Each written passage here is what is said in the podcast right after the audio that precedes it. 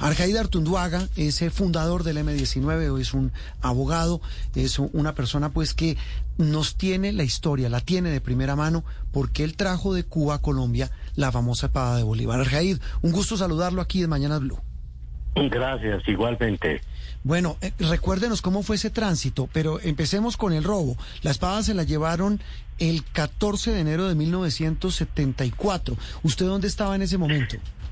Ahí afuera de la Quinta Bolívar, haciendo contención, que se llamaba en esa época. Ah, ¿Hoy se llama ser campanero? Sí, más o no, pues que el campanero no está entierrado y la contención, y la contención sí tenía arma. Ah, ¿usted estaba armado ahí en ese momento? Pues claro, estábamos en un operativo armado como... Mm. ¿ah? Bueno, y eh, haciendo parte de ese grupo de contención, ¿quiénes sacaron la espada de la quinta? Eh, Álvaro Fallad y Eddie Armando. ¿Cómo, fue ese operativo? Eddie, eh, bueno, el operativo no era la primera vez que lo intentábamos. En dos oportunidades anteriores, antes de llamarnos M19, que nos llamamos, nadie se dio cuenta, nos llamábamos comuneros, hicimos dos intentos de recuperar la espada eh, y, y, no pudimos hacerlo. El primer intento lo tratamos de hacer de noche como vulgares ladrones, altamuros y una cantidad de perros nos ahuyentaron y el segundo intento eh, tratamos de hacerlo un fin de semana, pero cuando llegamos había mm, como 100 turistas en la casa de la Quinta de Bolívar y no se pudo hacer. Entonces el, el, 14 de enero era el tercer intento de hacerlo que fue cuando lo, lo logramos. Mm. Bueno, la sacan ese día y a dónde se la llevan? Eh, se le entrega a Bateman y Bateman es el encargado de, de, de irla a guardar. Sí, hay versiones de que su amistad con con el maestro Vidales y después con el maestro de Graves, ellos la guardan y, y, comienza la espada a ser, a ser eh, bueno, a ser cuidada por, por, por amigos de la, de, del M, ¿no? Mm. Era como el máximo secreto, porque cuando la época de, de Turbay Ayala, que puso de moda y vigente la violación de los derechos humanos y la tortura, lo que los militares que torturaban en esa época eh, preguntaban es dónde está la espada, era como el, si hubiesen logrado eh, recuperarla, había sido el trofeo de guerra más grande. Entonces, siempre, siempre se cuidó la espada. Sí, Arjaid, la sacan después en el 80 a Cuba. ¿Por qué la sacan a Cuba? Porque eh, no queríamos correr el riesgo de que de que en, cualquier operativo, por cualquier casualidad, eh, fuese recuperada. Si me entiende, era para nosotros siempre fue un símbolo y, creo que poco a poco lo convertimos en un símbolo de la lucha de los pueblos de América Latina. Porque antes del 74, eh, Bolívar era un, un ilustre un ilustre militar que había liberado cinco naciones, pero que la izquierda latinoamericana tenía una lectura de Bolívar equivocada, porque, porque se referían a un escrito que hizo Carlos Marx, un ensayo por pagado para la enciclopedia británica, donde habla de un Bolívar que, que Marx no conoció y no tenía ni idea.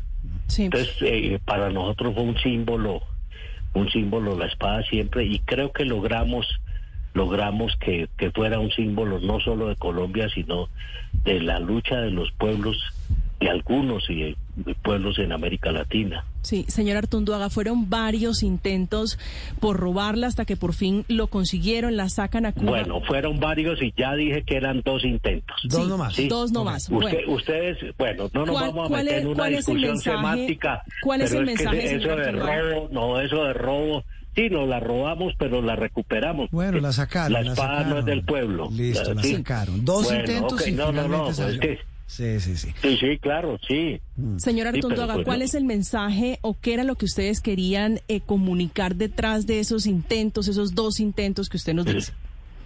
Pues el mismo que, que comunicamos cuando logramos tener la espada en la mano. ¿Qué fue cuál? Eh, que fue el, el, eh, el, comunicado que se hace es un comunicado de una página y, empieza el comunicado con una, una, una un párrafo de, de, un poema de Neruda que decía que hoy entre pólvora y humo tu espada está naciendo, porque creíamos que todavía la gesta de, independencia de los pueblos de América Latina estaba por, por hacerse, que, Bolívar no logró no logró el sueño de él, de una gran América Latina eh, inmensa, que fuese potencia sin avasallar a los demás. Mm. Entonces el mensaje básicamente era que la lucha por la libertad, por la justicia social, por la eh, continuaba no habías terminado y la espada se convierte en un símbolo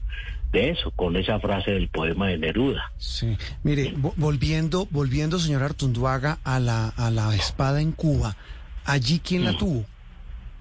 Pues ahí la tuvo Fidel eh, eh, como máximo comandante, era como el guardián y el responsable de la espada. ¿Él personalmente la tuvo? Pues a ver, no me, no, hasta ya no podría aseverar, pero él personalmente era el responsable de la espada. Mm, bueno, viene después la Asamblea Constituyente, ah bueno, antes viene el acuerdo de paz, viene la señor. y a usted lo manda el M a, Cuba por la espada.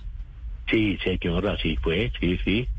Ahí me dijeron, vaya, eh, por ella y bueno, hice el primer intento y, y del de Fidel dice, yo sé quién es usted, sabemos su historia, etcétera, etcétera, lo conocemos, pero mi obligación es devolverle la espada al, al, al hombre que se supone está dirigiendo lo que quedó del M-19, que es Antonio Navarro. Dígale que venga.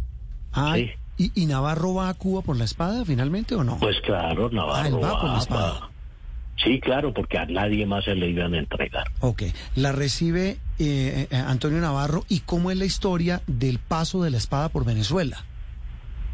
Eh, a ver, Carlos Andrés Pérez, que era un, un, neodemócrata, un socialdemócrata, para hablarlo, él, él siempre estuvo comprometido con la lucha de, del M-19 y de los pueblos.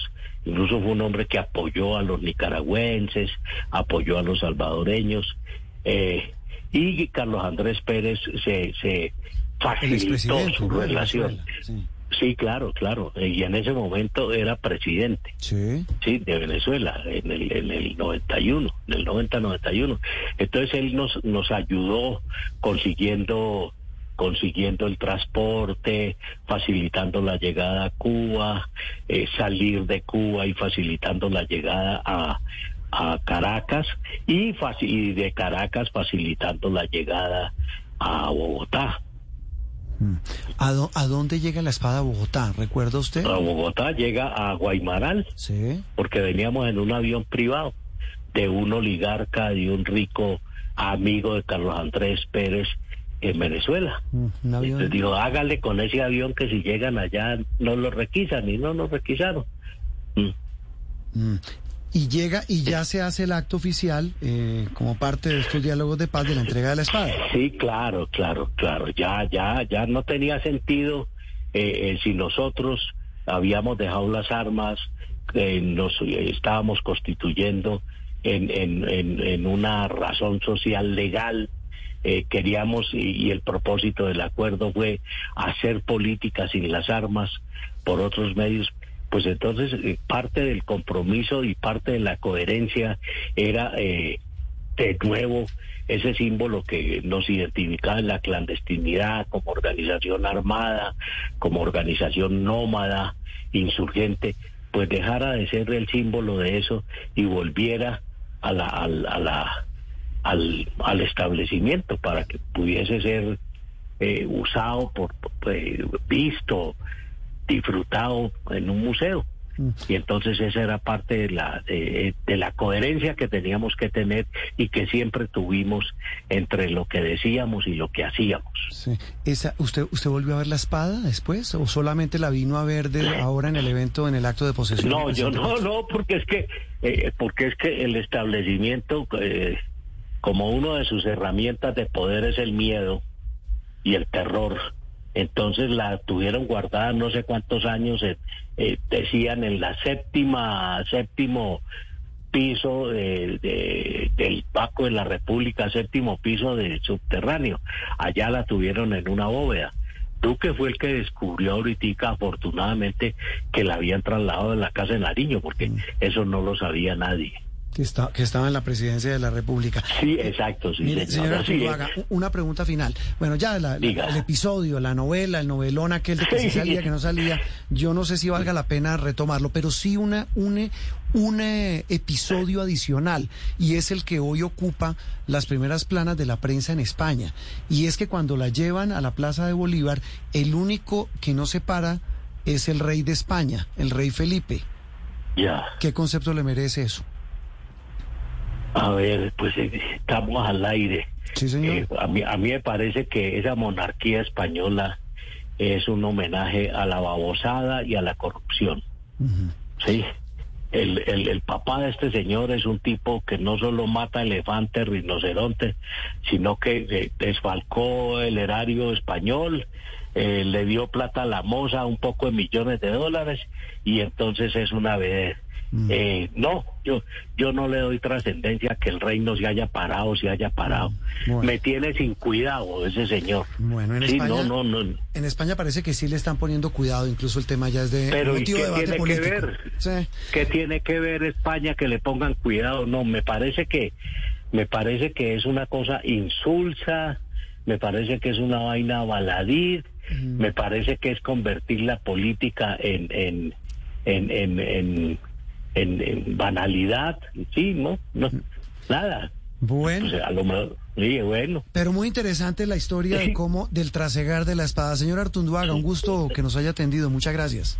No, gracias a ustedes y un abrazo grande y que le siga yendo bien. Muy amable, Arjaida Artunduaga, eh, el hombre que hizo parte de qué, del grupo de contención. Del grupo de contención. Muy bravo porque le dijimos que se la robaron, ¿no? Él dice que no. Pues mire usted las paradojas, los ladrones que no les gusta que les digan ladrones.